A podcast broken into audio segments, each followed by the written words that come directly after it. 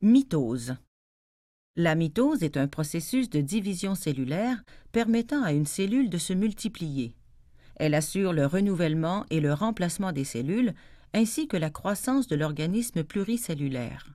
À partir d'une cellule, cellule mère, on obtient deux cellules, cellules filles, identiques entre elles et identiques à la cellule mère. À la première étape, la prophase, l'enveloppe nucléaire disparaît. L'ADN, qui a été répliqué à l'interphase, se replie sur lui-même pour former les chromosomes. Chaque chromosome répliqué est attaché à sa copie au moyen d'un centromère. Les centrioles forment un fuseau de microtubules. Ceux-ci s'attachent au centromère de chacun des chromosomes répliqués.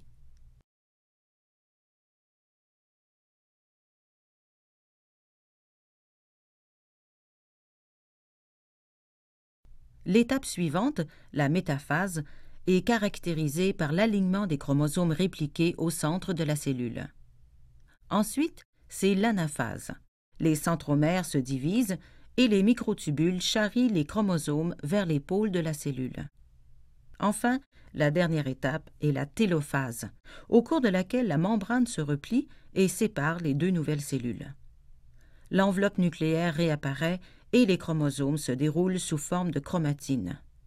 Les deux cellules filles obtenues sont identiques entre elles et identiques à la cellule mère initiale.